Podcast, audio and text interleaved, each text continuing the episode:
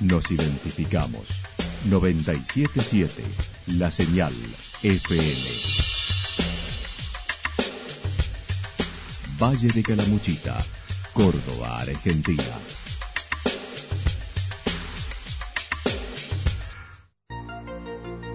El más completo resumen de las noticias de la región, encontralos todos los días a las 12 y 30, a las 16 y a las 22 horas. Panorama de noticias. Por la 977, la señal FM nos identifica también con las noticias.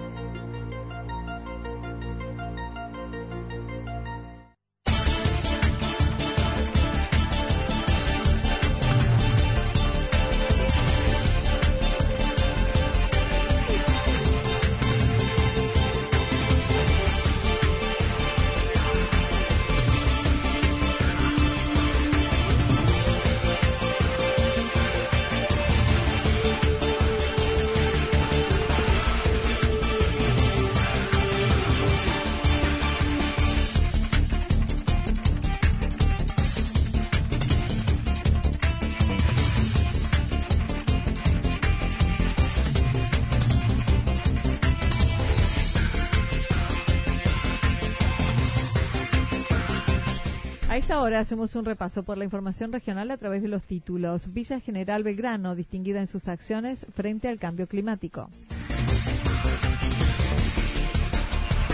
Villa General Belgrano continúa avanzando en las audiencias públicas. FIT, presentación de festivales, certificaciones en la agenda de turismo de Calamuchita. Cambios y nuevos ajustes desde la semana próxima en Villa General Belgrano. Granero se pidió al intendente electo devuelva la polémica plaza antes de asumir en Villa General Belgrano. El Consejo Deliberante de Villa General Belgrano con principales temas abordados. La actualidad en síntesis. La actualidad en síntesis. Resumen de noticias regionales producida por la 977 La Señal FM. Nos identifica junto a la información.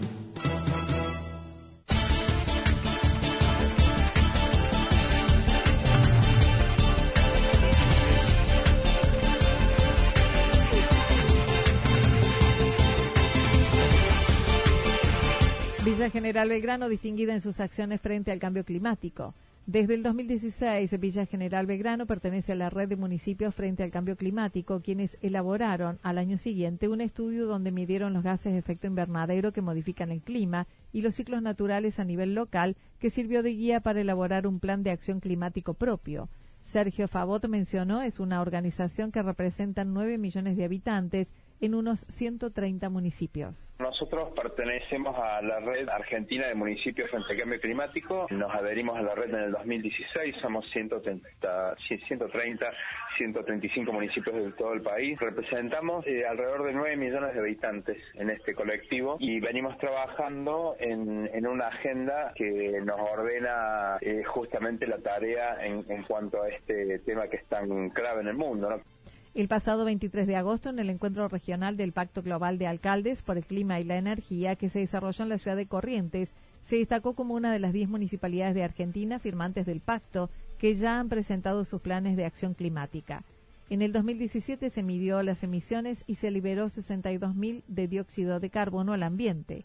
Villa General Belgrano ahora ha sido reconocido en este grupo de 10 poblaciones, contribuyendo al cuidado del medio ambiente y generando conciencia. Ese fue el reconocimiento que nos generó la Unión Europea. Sirve para, para eh, eh, decir, bueno, estamos en una agenda bien focalizados, que cuando pasan cosas como lo del Amazonas, digamos, bueno, estamos contribuyendo con nuestra gotita ahí de arena, nuestro granito de arena, en una, en una cuestión más global, ¿no? Eh, y también a generar conciencia, porque todo esto se reproduce en los programas que tenemos en la escuela, que son permanentes, eh, con las visitas, por ejemplo, la, la reserva El Tacú.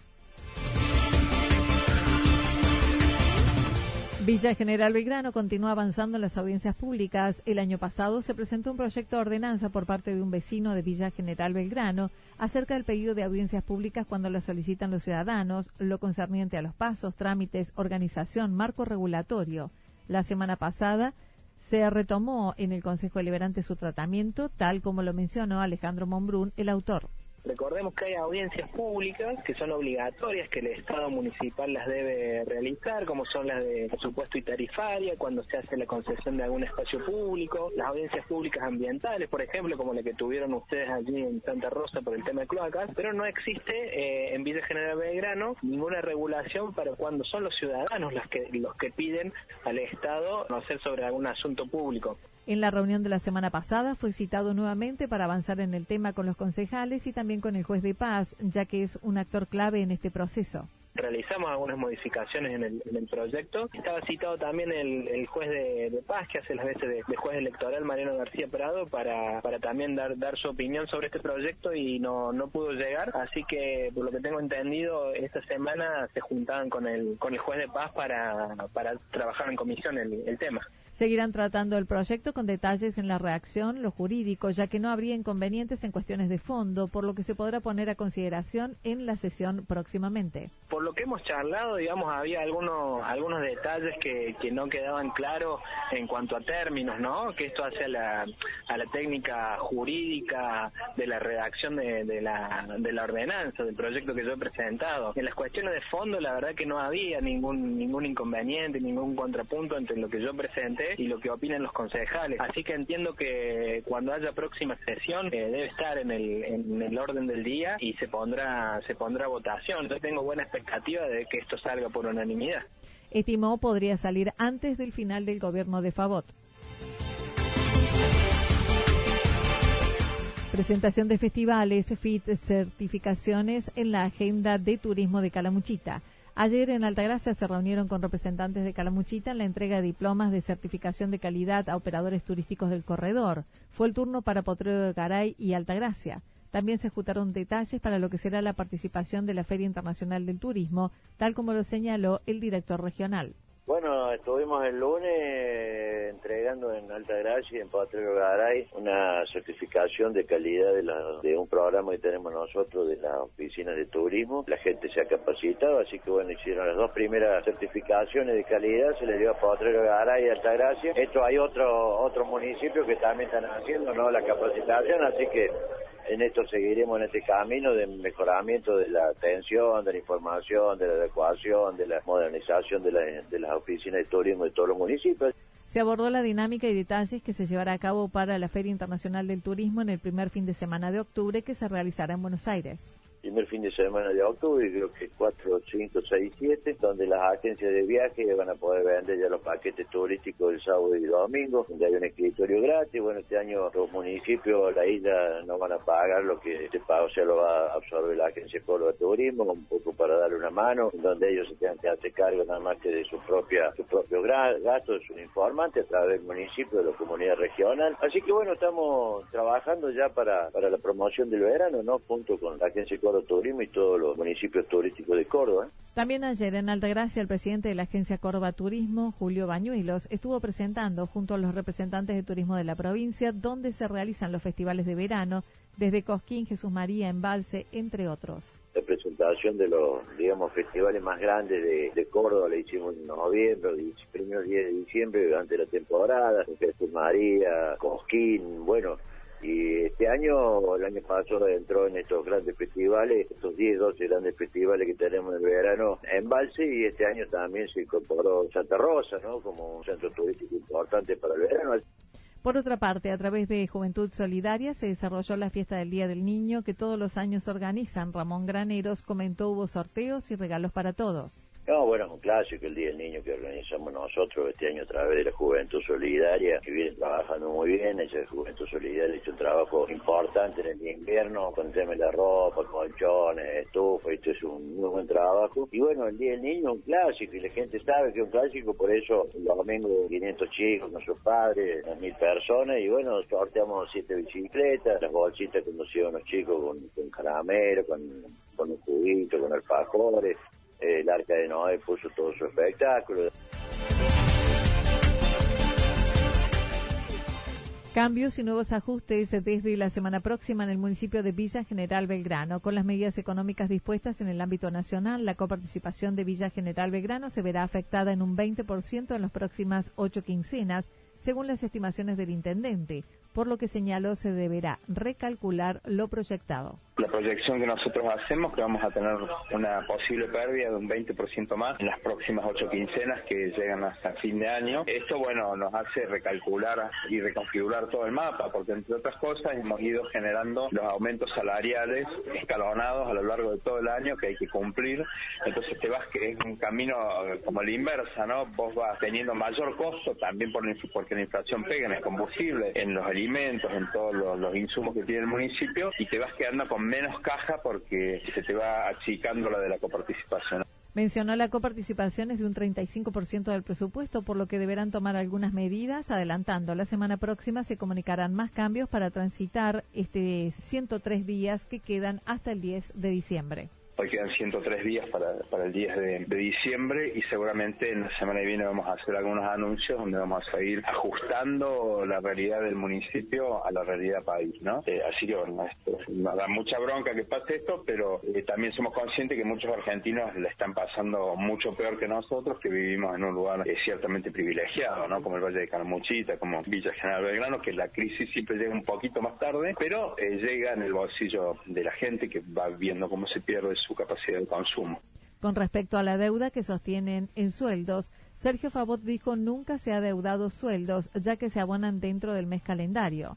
En lo que respecta a la transición con el intendente, dijo se han podido y producido algunos encuentros espontáneos en eventos y una reunión reciente con el intendente electo, buscando descomprimir la situación días atrás nos reunimos con el intendente electo, estamos charlando otras cuestiones y seguramente ya en septiembre, octubre, también nosotros tenemos la, fiesta de la cerveza, que es un, esfuerzo muy grande y tenemos ahí siete equipos de trabajo del municipio con la sociedad y las instituciones, así que nos vamos viendo en el Instituto Mixto, con gente de otros sectores, donde están incluidos los próximos funcionarios de la gestión. Bueno, hay, hay una naturalidad en ir empezando a, a vincular información. Lo más formal. Entiendo que va a estar eh, después de la Oktoberfest. Anticipó seguramente, después de la Oktoberfest será un encuentro más formal.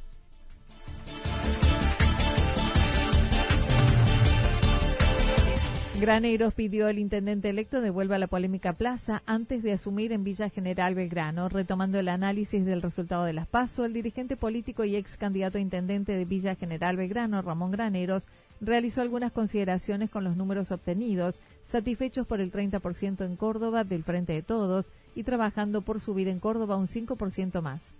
Para chica la diferencia y estamos muy optimistas para el medio de octubre, en donde seguramente vamos a subir ese piso arriba del 35%, que va a ayudar al triunfo seguro eh, del, quién va a ser el próximo presidente Alberto Fernández, ¿no? Así que estamos muy contentos, bueno, hicimos una gran fiscalización en todo Calamuchita, fue muy buena fiscalización, que es lo que se pudo hacer en ese mes, pero a partir de la semana que viene ya comenzamos con una campaña seria, ¿no? Avisar, hacer reuniones, tratar de convencer, eso, un tito más que queremos subir en Córdoba.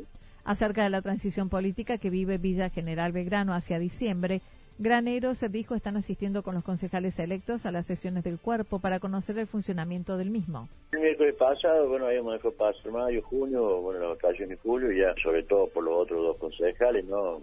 Arena y Maxi, que ya también ellos se vayan interiorizando del funcionamiento del consejo, qué trámite hay, qué proyectos hay allá adentro, y bueno, ya ir este, tomando conocimiento de esto para que no entre el club el, 10 de diciembre, ¿no? Así que ya estamos, hemos empezado a ir, bueno, hoy creo que hay reunión de consejo también, y vamos y escuchamos y vemos en qué, en qué está la municipalidad en este momento, ¿no? Acerca de posibles contactos con el intendente electo Oscar Santarelli, dijo no lo hubo, sí con el intendente saliente en diversos eventos.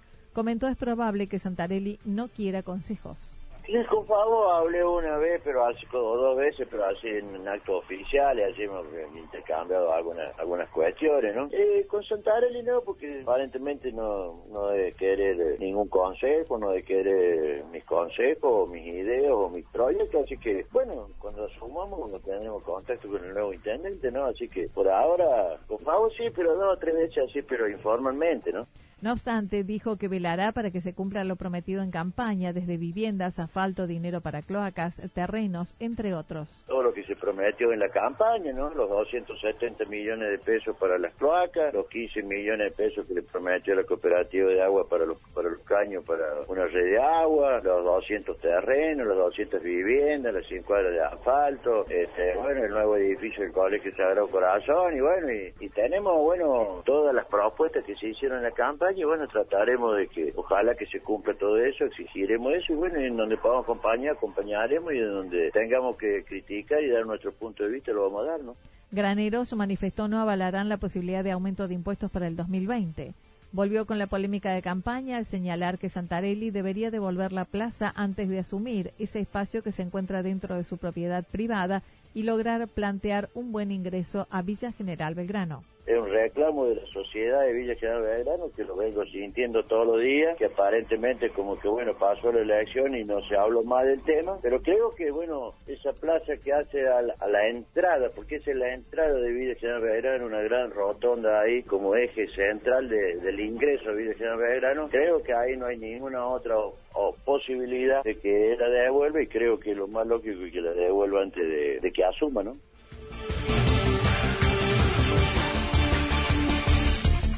Consejo Deliberante de Villa General Belgrano con los principales temas abordados. Uno de los concejales por el oficialismo, Carlos Seufer, comentó acerca de la última sesión del miércoles pasado, entre otros temas abordados, fue el tratamiento del proyecto de ordenanza de audiencias públicas, profundizando dicha temática digamos, como proyecto muy interesante. Y hace falta regular una serie de temas o puntos como el porcentaje de firmas que se requieren, porque esto también está previsto en la, en la ley 8102, o sea que es como para no superponer una con la otra, pero sí es un tema que, es interesante y que se va a seguir tratando, haciendo algunas modificaciones seguramente. También se abordó el tema tránsito, modificaciones que deberán realizarse sin grandes modificaciones sobre la presencia de nuevos concejales que estuvieron presentes en las últimas sesiones y que asumirán el próximo 10 de diciembre, dijo se seguirán haciendo para hacer participar a los que ingresarán en la nueva gestión. Ya hemos contado en otras sesiones con la presencia de los concejales de, Hacemos por Córdoba, la última ya me, hubo tanto cambio de nombre. En, una de las sesiones estuvieron los cuatro concejales principales, que es Amalia Molina, Sandra Villafañe, Carlos Seifard y Matías García Prado. En esta última reunión, donde se planteó el tema de la asamblea participativa, estuvo el señor Ganeros, Macarena, no me acuerdo los y Maximiliano Murú, que son los que ocuparían dos lugares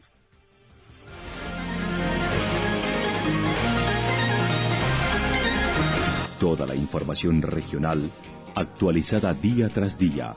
Usted puede repasarla durante toda la jornada en www.fm977.com.ar. La señal FM nos identifica también en Internet.